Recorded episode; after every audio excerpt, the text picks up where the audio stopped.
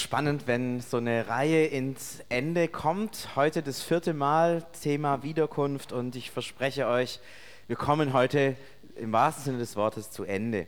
Nicht nur mit der, ähm, mit der Predigtreihe, sondern irgendwie auch mit der Geschichte der Welt. Aber bevor wir einsteigen, äh, möchte ich gerne euch noch zwei Vorbemerkungen geben.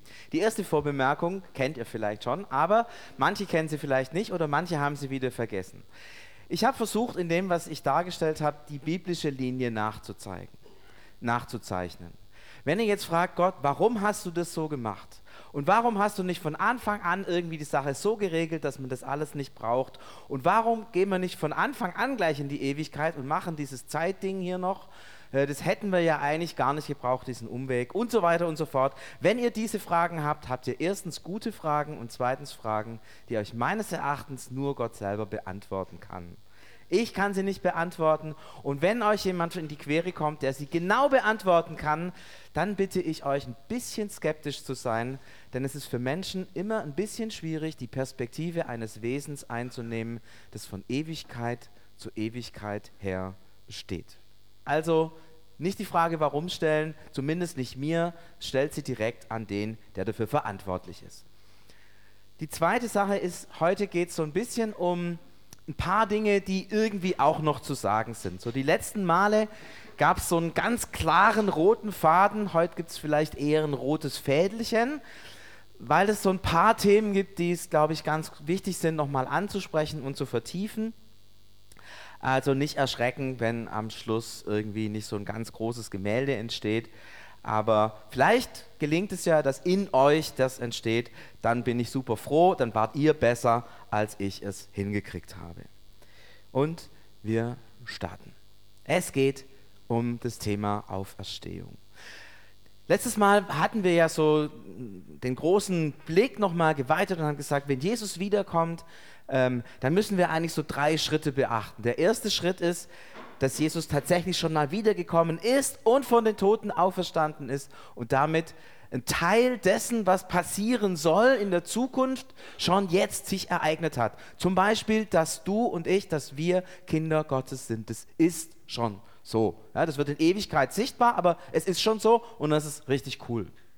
Der zweite Schritt, haben wir gesagt, ist das, dass Jesus sichtbar wiederkommt in die Welt, um sein Friedensreich aufzurichten. Und der dritte Schritt ist, dass Gott dann irgendwann diese Welt beendet und eine neue Welt schafft, in der dann alles irgendwie nochmal ganz anders sein wird. Diese drei Schritte hatten wir letztes Mal bedacht und ich möchte das Thema Auferstehung in diese äh, drei Schritte mit einflechten. Der erste Schritt ist relativ einfach, den kennt ihr, das ist die Ostergeschichte. Ja, Auferstehung fängt an, als Jesus von den Toten aufersteht. Und damit ist sozusagen der Erstling, der Erste, der Vorläufer auferstanden von den Toten und hat damit letztlich schon irgendwie das ganze Ding vorweggenommen. Aber natürlich für uns steht das noch aus. Ganz viel dazu zu dem Thema Auferstehung steht im ersten Korintherbrief, vor allem im Kapitel 15. Wer das genauer nachlesen will, kann das gerne tun. Es lohnt sich wirklich. Einen kleinen Ausschnitt habe ich hier euch mitgebracht. Gesät wird ein natürlicher Leib, also das, was wir jetzt haben. Auferweckt wird ein vom Geist Gottes neu geschaffener Leib. Wie es einen natürlichen Leib gibt, so gibt es auch einen vom Geist Gottes neu geschaffenen Leib. Ich möchte hier ganz stark in den Fokus rücken, dass es hier beides mal um einen Leib geht.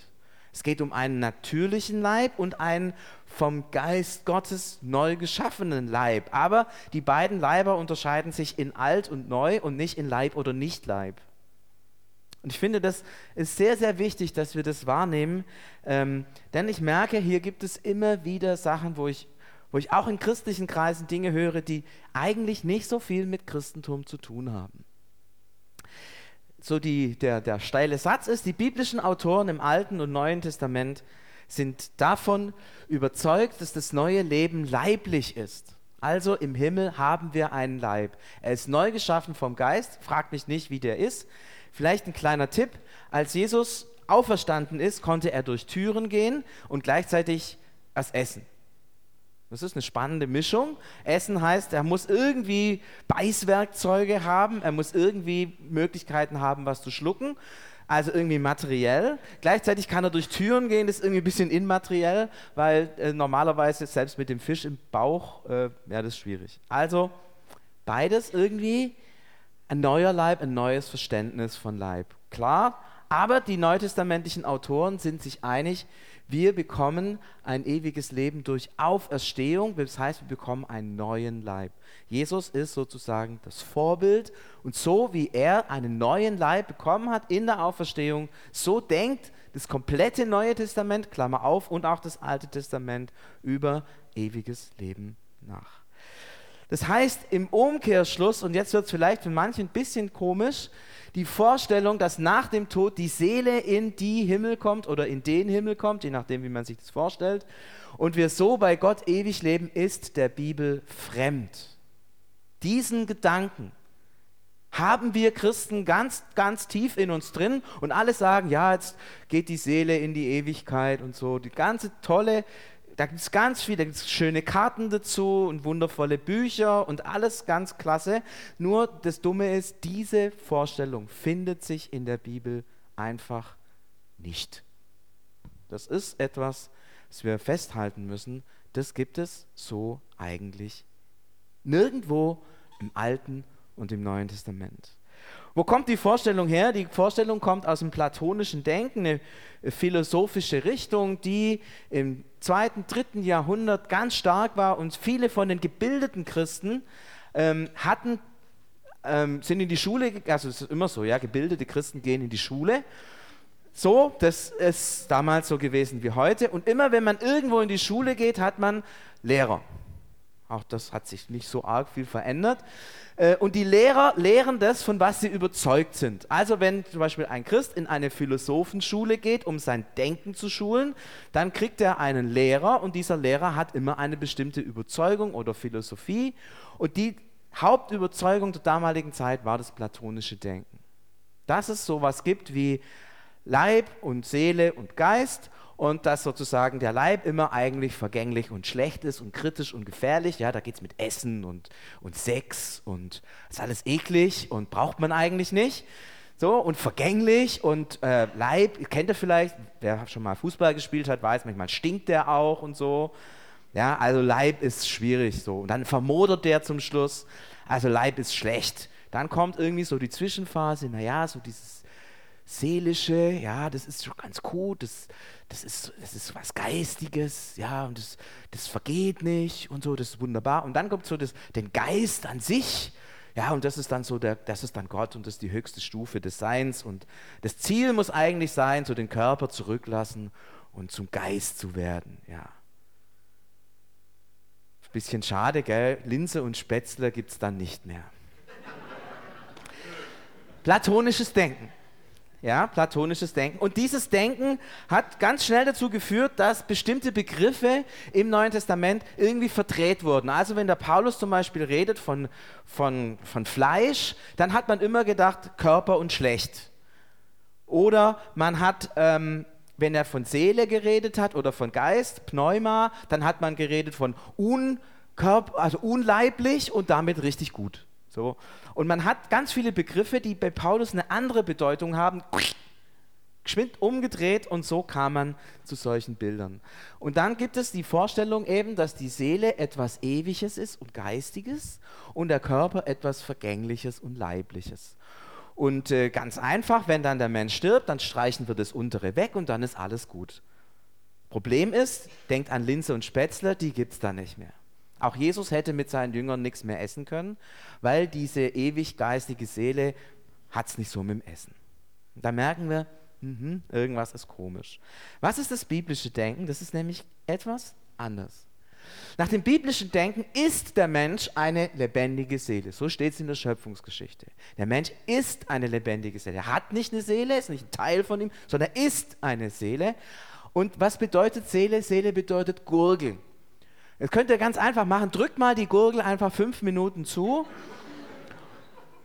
Und dann merkt ihr, wie zentral dieses Ding ist. Ja? Also zum einen könnt ihr nichts mehr essen und nichts mehr trinken, zum anderen ist mit dem Atmen auch schwierig. Also der Mensch ist eine Gurgel, eine lebende Seele und es macht eigentlich alles aus. Und wenn wir in die Genesis schauen, dann ist das Besondere am Menschen A, er ist leiblich, B, er ist unsterblich und C, er ist ein Beziehungswesen. Ich bin ziemlich davon überzeugt, dass dieses zum Bilde Gottes geschaffen heißt, sein heißt, dass wir Beziehungswesen sind, dass wir Menschen, die lieben können. Und damit etwas Einzigartiges, was in der Trinität in einer wunderbaren Fülle zustande kommt. Wir Menschen auch leben können, wir können lieben.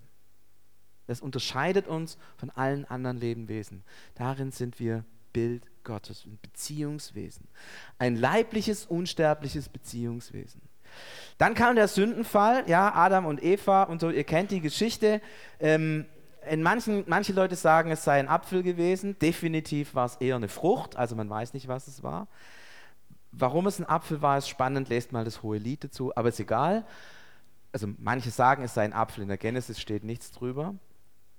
Und dann äh, sind die Menschen sterblich. Aber die Menschen sind deshalb sterblich, dass die Sünde, die in ihnen ist, sich nicht immer wieder weiter potenziert. Stellt euch mal vor, solche netten Menschen wie Adolf Hitler würden ewig leben. Das wäre schrecklich, oder? Ist doch gut, dass für manche Menschen das Leben einmal zu Ende geht. Und äh, dass sich Sünde nicht so potenzieren kann, sondern dass Menschen sterben. Dass Diktatoren sterben, dass alle Bosheit, alles, was Menschen an Bösen denken, irgendwie in spätestens 80, 90 Jahren zu Ende geht. Das ist der Gedanke. Aber bleiben tut leiblich und Beziehungswesen. Es bleibt. Und wenn wir dann sagen, es gibt eine Auferstehung, dann wird diese Ewigkeit, diese Unvergänglichkeit wieder hergestellt. Wenn wir das jetzt so im Hinterkopf haben, okay, Mensch ist eine lebendige Seele. Wie ist es dann, wenn ein Mensch stirbt? Tatsächlich beim leiblichen Tod eines Menschen dürfen wir glauben, dass die Beziehung zu Gott bestehen bleibt. Nichts kann uns scheiden von der Liebe Gottes. Nichts kann uns scheiden von der Liebe Gottes. Auch wenn unser Leib zerfällt, dann fragen wir uns, was ist übrig? Hm, es ist irgendwas übrig, können das nicht so genau fassen, aber es ist etwas übrig und das steht in Beziehung zu Gott. Und weil es in Beziehung zu Gott steht, bleibt es irgendwie da. In der Bibel wird es manchmal so als ein Schattendasein beschrieben. Es ist keine wirkliche Existenz. Manchmal sagt man, das ist in der Unterwelt. In der Unterwelt sind, sind die Schatten. Die, die sind irgendwie noch da. Es ist irgendwie noch eine Form von Existenz, aber es ist kein, kein, kein ewiges Leben, sondern es ist eher ein Schattendasein. Es ist, es ist leibloses Leben. Stellt euch vor, keine Linse und Spätzle. Leibloses Leben ist in der Bibel immer eher ein Schattendasein. Ähm, und wir müssen uns auch mal vor, im Gedanken vor Augen halten, wenn wir tatsächlich bei Jesus sind, wie auch immer wir das, oder bei Gott sind, Gott uns sozusagen in dieser Schwachheit, in dieser körperlichen Schwachheit hält, da müssen wir uns immer vor Augen halten, dann haben diese Dimensionen von Zeit vielleicht nicht die Bedeutung, die wir jetzt haben. Ich glaube nicht, dass wenn man äh, gestorben ist und nicht leiblich irgendwie bei Gott ist, dass man dann seine Uhr dabei hat und guckt, wie lange geht es denn noch. Sondern ich glaube, dass es ein Bei Gott sein ist. Und bei Gott sein ist immer so eine Sache mit der Zeit. Ähm, tausend Jahre sind ein Tag und so weiter. Ihr kennt diese ganzen Texte. Und Gott ist ein Wesen, das ewig ist, das nicht in die Zeit eingebunden ist. Ich bin mir nicht mal sicher, ob dieses Schattendasein überhaupt eine großartig zeitliche Dimension hat. Wie auch immer man sich das Sein in einer nicht zeitlichen Dimension auch vorstellen kann. Also das eigentlich die Überzeugung des, des Alten und des Neuen Testaments, wenn jemand stirbt, dann lebt er so ein, ein Schattendasein. Wir dürfen wissen, ja, wir sind, nicht, wir sind nicht von Jesus losgelöst, wir sind nicht nichts. Wir sind von ihm geliebt, wir sind festgehalten in unserer Schwachheit. Aber es ist nicht das, was die Bibel mit Leben bezeichnet und schon gar nicht mit ewigem Leben. Und schon gar nicht mit einem qualitätsvollen Leben. Ja? Ewiges Leben meint ja nicht nur ewig lang, sondern ewig gut. Ist ja auch ein Qualitätsbegriff. Sondern das ist eher schlecht, das ist defizitär das ist nicht wirklich Leben. Man kann keine Linsen und Spätzle essen. Dann kommt die erste Auferstehung. Und das ist dann der, der große Einschnitt, von dem wir vorher auch geredet haben, dass Jesus wiederkommt. Jesus, es wird beschrieben, es gibt da zwei, zwei Menschengruppen. Es gibt die einen, die Christen, die zur damaligen Zeit leben, die gehen ihm entgegen und werden aufgenommen. Und auf der anderen Seite gibt es die, die in Christus verstorben sind, die werden auferstehen. Und Paulus beschreibt diese erste Auferstehung mit ganz spannenden äh, Texten. Zum Beispiel gibt es im Römer 8 einen längeren Abschnitt, 19 bis 22, wo er über die Schöpfung redet und sagt, dass die Schöpfung, die ganze Schöpfung sich danach sehnt, dass dieser Moment kommt. Die ganze Schöpfung sehnt sich danach, dass Jesus wiederkommt und wir als Kinder Gottes sichtbar werden. Sie sehnt sich danach, weil die Schöpfung von diesem Sündenfall tief, zutiefst betroffen ist. Wir, wir haben vorher diese äh, Weitblicktagung hier äh, angebeamert und äh, wir, ihr braucht nur gucken über Mikroplastik und so weiter. In den Fischmägen finden sich Plastiktüten von all over the world und, und solche Dinge. Man merkt, man, die Schöpfung ist betroffen von diesem Sündenfall und sie sehnt sich danach, dass das erneuert wird. Und die zweite Perspektive, die dann für dieses Friedensreich beschrieben wird, ist, dass wir mit Jesus herrschen. Ein paar Bibelstellen habe ich dazu geschrieben, dass wir mit Jesus herrschen.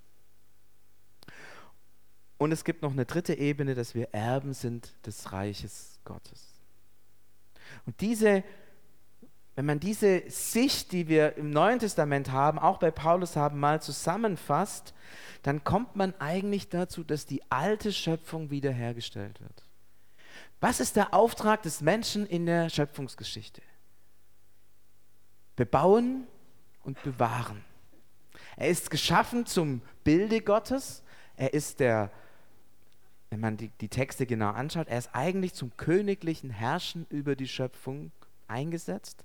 Und königliches Herrschen meint jetzt nicht auslutschen bis zum letzten Tropfen, wie das manche steuereintreibenden Könige gerne gemacht haben, sondern königliches Herrschen heißt den Shalom, den Frieden, das Leben ermöglichen, hervorbringen und fördern, bebauen und bewahren. Eine wunderbare Übersetzung dessen, was im biblischen Sinn eigentlich herrschen meint. Und da merken wir, ja, wir sind so vom Sündenfall so ein bisschen geprägt, geprägt. Herrschen ist für uns immer über jemand herrschen. Da denken wir dann immer, dass es zum Beispiel dann Herrscher und Beherrschte geben muss. Ja, das Herrschen, von dem in der Genesis die Rede ist, ist kein Beherrschen, sondern ist ein Herrschen im Sinne von bebauen und bewahren, von Gutem hervorbringen. Das ist in biblischem Sinne herrschen. Und wenn man diese Vorstellung zusammennimmt, dann ist es tatsächlich so, dass Gott diese Welt, in der wir jetzt leben, die von dem Sündenfall so zerbrochen ist und die sich danach sehen, wiederhergestellt zu werden, dass Gott tatsächlich sagt, ja, diese Welt soll wiederhergestellt werden. Mit Menschen, die wiederhergestellt worden sind die wieder in ihre Berufung, die sie in der Genesis hatten, hineinkommen. Das, was am Anfang von Gott als sehr gut bezeichnet wurde. Liebe Freunde, das gibt Gott nicht auf. Das gibt Gott nicht auf. Ich bin so froh über das Johannesevangelium und über diesen all, von allen so bekannten Satz, aber ich bitte ihn, lebt, lest ihn genau. Gott liebt diese Menschen, steht da? Nein, hier vorne steht's, die Welt. Er liebt die Welt. Es sind nicht nur du und ich. Es sind die Tiere. Es sind die Pflanzen. Es sind die Meere. Er liebt diese Welt, dass er seinen Sohn gesandt hat. Dass wir wiederhergestellt werden und in unsere Position als Herrscher, als dienende Herrscher in dieser Schöpfung wieder einnehmen können und die Schöpfung wird wiederhergestellt. Das große Pendel der Zeit schwingt wieder zum Anfang zurück. Die alte Schöpfung, Genesis 1.1. Am Anfang schuf Gott Himmel und Erde und es ward sehr gut. Das ist nicht nur Vergangenheit, das ist Zukunft. Es ist Zukunft. Und deswegen glaube ich, dass das Thema Gerechtigkeit, Ökologie, wie gehen wir mit dieser Welt um, wie gehen wir mit den Menschen um, für uns Christen ein super wichtiges Thema ist. Weil Gott, weil Gott sagt, ich will wiederherstellen. Und ich glaube, dass er sich freut, wenn wir an diesem Wiederherstellungsprojekt in den Möglichkeiten, die wir haben, mitmachen. Das heißt nicht, das heißt nicht, dass wir die Welt retten. Nein, nein, das werden wir nicht schaffen. Das kriegen wir nicht hin. Aber, aber er hat Sehnsucht, die Welt wiederherzustellen. Das ist seine Leidenschaft, sein, sein Ziel. Und ich bitte euch, euch nicht zurückzulegen und sagen, jetzt warten wir mal, wie Gott es hinkriegt. Und dass das Wunder, das Gott tut, noch ein bisschen größer wird, machen wir die Welt noch ein bisschen mehr kaputt. Ich glaube, das liegt nicht in der Leidenschaft und in den Überzeugungen Gottes, sondern ganz im Gegenteil. Ich glaube, dass er sich freut, wenn wir seine Liebe zur Welt teilen. Und Welt meint Menschen und Tiere und Pflanzen und Berge und Flüsse und Seen und so weiter. Ein krasses Bild. Eine neue Schöpfung, nein, die alte Schöpfung blüht nochmal auf. Gott lässt sie nochmal Schöpfung sein und strahlen. Und was er geschaffen hat, soll nochmal leuchten und den Schöpfer preisen. Großer Traum. In der Offenbarung, aber auch in den anderen biblischen Texten, die wir gesehen haben, geht es dann aber einen Schritt weiter.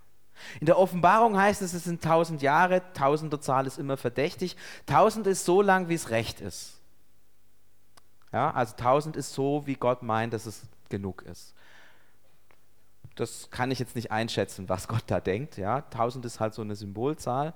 In den anderen biblischen Stellen wird nie von einer, von einer Jahreszahl geredet, aber irgendwann, irgendwann kommt diese Schöpfung in Raum und Zeit tatsächlich zu ihrem Ende.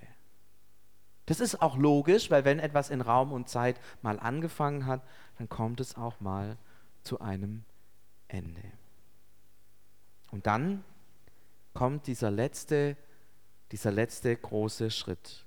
Die Offenbarung spricht dann von einer zweiten Auferstehung. Spannend, oder? Erste, zweite, hä? Ja, spricht von einer zweiten Auferstehung. Und hier wird diese Welt dann beendet. Himmel und Erde werden vergehen. Himmel und Erde werden vergehen. Da ist sich die ganze Bibel einig, alles, was wir hier sehen, wird vergehen. Ist sehr gut und wird trotzdem vergehen. Merkt ihr? Ist nicht wie bei den platonischen, ja, es vergeht und deswegen ist es schlecht. Es ist sehr gut, hat seinen Wert und es wird trotzdem irgendwann vergehen. Ein neuer Himmel, eine neue Erde wird kommen. Und dann werden alle auferstehen. Alle. Alle Menschen. Wird dann beschrieben, wie sogar das Meer die Toten wieder hergibt für die Menschen des Altertums war das Meer fast schlimmer wie die Hölle, ein, ein, in der Tiefe unbegraben zu sein. Der Leib zerfällt, wird aufgelöst, ist sozusagen komplett vernichtet. Die Toten werden auferstehen. Alle werden leben. Alle Menschen werden offenbar werden vor dem Richterstuhl Christi. 2. Korinther 5, Vers 10. Es gibt dieses letzte große Gericht, es wird auch das jüngste Gericht genannt, das kommt dann über alle Menschen. Und es ist ein Gericht nach den Werken. Da geht es schlicht und ergreifend darum, was hast du getan? Wie hast du gelebt? In der Offenbarung ist da davon die Rede, dass da Bücher aufgetan werden. Mittlerweile könnte man sagen, vielleicht hat Gott sein Smartphone dabei. Keine Ahnung, wie das technisch geht. Ja? Aber wenn es stimmt, dass Gott ewig ist und die Zeit übersieht, dann ist das für ihn kein Problem. Ein jeder Mensch wird offenbar werden, heißt es. Offenbar werden. Und offenbar werden ist ganz einfach. Alles, was er getan hat, wird offengelegt. Wir sprechen ja beim Finanzamt manchmal oder bei den Gläubigern vom Offenbarungseid, kennt ihr? Ja? Alles, was du an Mitteln, an Finanzen hast, musst du offenlegen. Ja? Alles, was du getan hast, gefühlt hast, gedacht hast, wird offengelegt, wird sichtbar. Und ich glaube, das ist nicht schön. Also wenn ich werde euch nie sagen, was alles in mir ist, weil in mir Sachen sind, die ihr nicht für möglich halten würdet. Von einem Pfarrer und Prediger und so. Tröstet mich aber ein bisschen, dass ich glaube, dass es den meisten von euch auch so geht. Also nicht, dass ihr Pfarrer und Prediger seid, sondern dass in euch Dinge sind, die ihr vielleicht niemand teilt. Aber dann werden sie sichtbar werden. Und das ist das, was dieses Gericht schwer macht. Es wird alles sichtbar. Es gibt kein Verstecken, Verbergen mehr. Ist aber auch wichtig, weil es fängt ja eine neue Welt an. Und bevor die alte Welt zu Ende geht, ist es wichtig, dass alles wirklich auch zu einem letzten Schlussstrich kommt. Und, noch viel wichtiger, dass die neue Welt tatsächlich neu ist. Und dieses Böse, das in uns ist, keinen Raum mehr hat. Dafür muss es vorher sichtbar werden und verschwinden. Also das merkt das Gericht, das, das findet, fühlt sich schwierig an und anstrengend, aber es macht auch Sinn. Ja, also wenn ihr Frühjahrsputz macht und den Dreck liegen lasst, hat der Frühjahrsputz nicht viel Sinn, dann ist es genauso dreckig wie vorher. Und das ist das, was wir als Christen wissen dürfen. Ich bin schon frei gesprochen auch im jüngsten Gericht gilt. Am Kreuz von Golgatha, wir hatten das beim letzten, vorletzten Mal, bin, ich bin schon gerichtet. Ich bin schon freigesprochen. Ist krass. Der Offenbarungseid meines Lebens, der steht noch aus. Da wird alles sichtbar werden. Ja, ja, ja.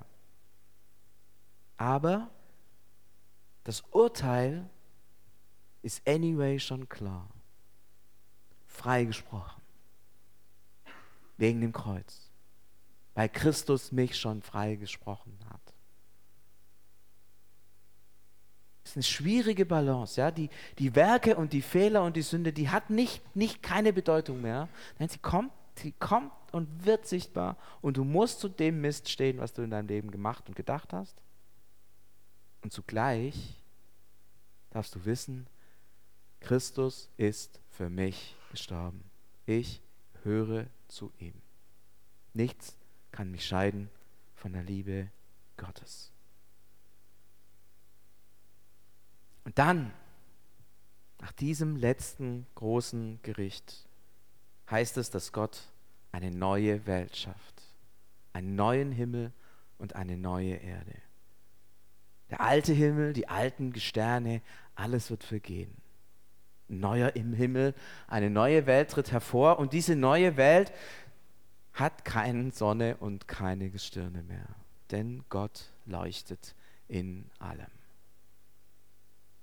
Kann man sich kaum vorstellen. Offenbarung ist das Buch, das hier vieles beschreibt, dass Gottes Licht ist und alles durchdringt, alles erleuchtet. Da brauchst du keine Lampen mehr, da brauchst du keine Sonne mehr, da ist Gott alles in allem und es ist hell. Die Frage ist, ob das natürlich wieder so ein physikalisches Licht ist mit Augen und so. Ja, lasst euch da ein bisschen vorsichtig sein mit diesem allzu, allzu, allzu menschlichen Denken. Warum? Die Offenbarung beschreibt den Himmel.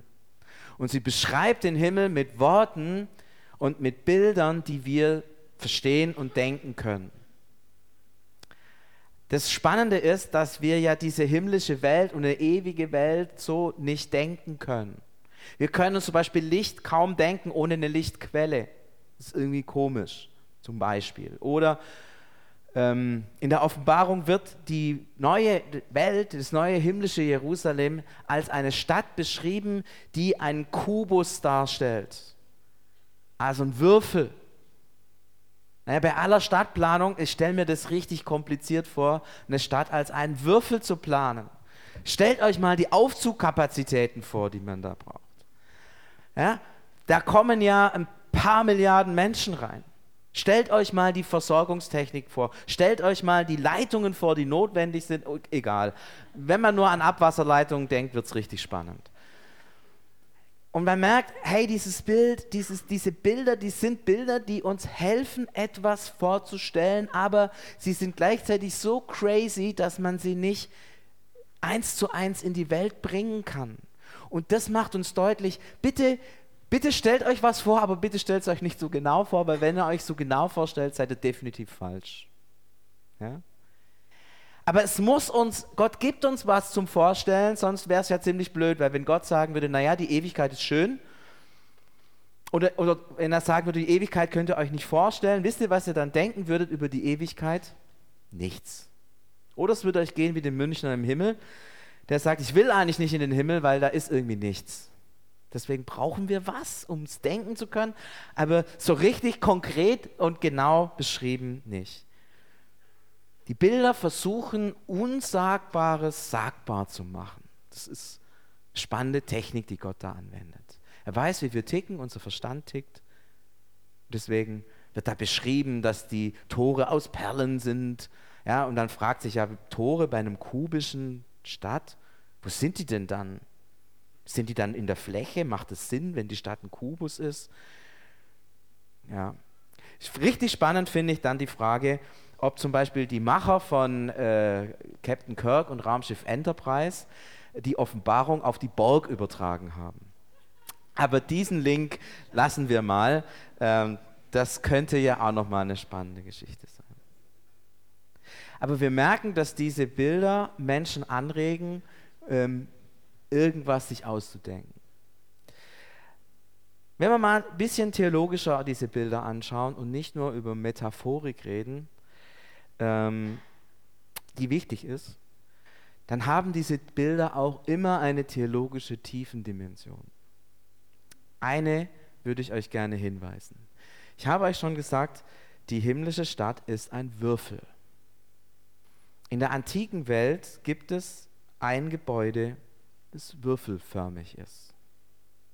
Das jeder der damaligen Welt kannte, zumindest der im jüdischen christlichen Kontext unterwegs war. Es ist das Allerheiligste des Tempels. Das Allerheiligste ist ein Würfel. Und das himmlische Jerusalem ist ein Würfel.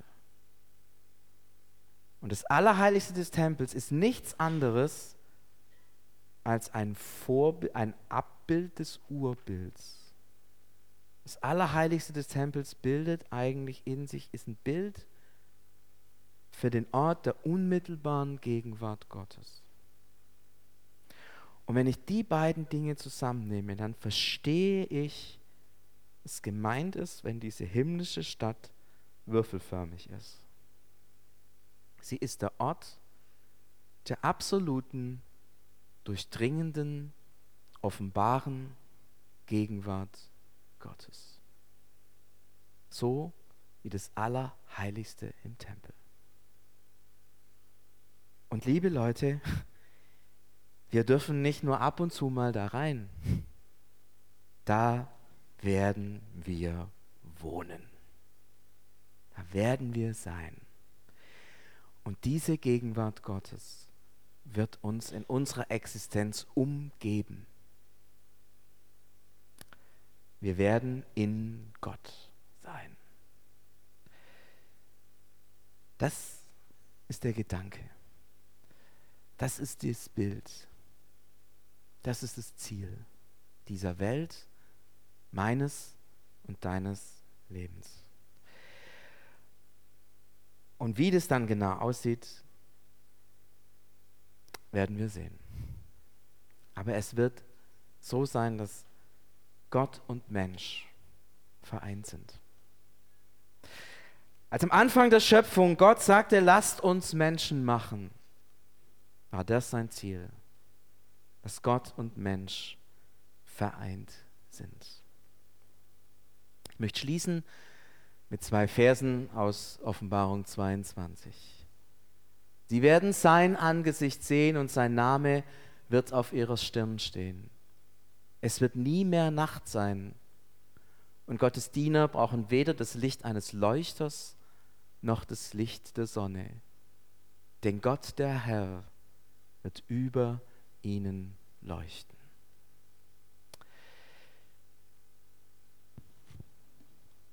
Herr Jesus Christus, wir staunen, wenn wir diese Geschichte anschauen, die du und für uns vorbereitet hast. Und du weißt, wie jeder von uns auf andere Weise mit diesen Bildern und mit dieser großen Geschichte umgeht. Manche von uns ängstlich und sorgenvoll. Manche von uns fröhlich und hoffnungsvoll. Manche von uns begeistert auf das, was einmal kommen wird. Manche in so einer Mischung aus Sorgen und Begeisterung und dann auch viele unter uns wahrscheinlich, die sagen, kann das wirklich wahr sein? Kann es wirklich sein? Kann es wirklich sein, dass Gott diese Welt aufbricht, Neues macht? Es sieht doch so aus, als würde diese Weltmaschine irgendwie ewig laufen. Es sieht doch so aus, als wären die Naturgesetze die letzte Grenze des Universums, die wir nicht überwinden können. So stehen wir vor dir, zweifelnd und glaubend, hoffend und sorgend. So kennst du uns. Und Jesus, du wendest dich uns zu und sagst, ich liebe dich und ich gehe mit dir. Und da, wo du Zweifel hast, fürchte dich nicht, ich halte dich. Da, wo du Sorgen hast, schau auf meine Hände, die durchbohrt sind, für dich. Und da, wo du fröhlich gehst, da sagt Jesus, schau, dass du mir treu bleibst, auch in den Zeiten, in denen es schwer wird. Ich danke dir, Jesus, für diesen Blick hinein in die Ewigkeit. Aber das größte Geschenk, das du uns gegeben hast, ist, dass du jetzt schon bei uns und in uns lebst. Und dieses Geschenk will ich ergreifen, will ich leben, Tag für Tag, Stunde für Stunde. Und feiern und freuen, mich freuen dass in dem schon etwas aufblitzt von dem, was einmal sein wird. Hab von Herzen Dank, dass du uns so viel gelehrt hast, Jesus, über die Zeit, die kommen wird, dass wir nicht Angst haben müssen, sondern getrost unseren Weg in deinem Namen gehen können.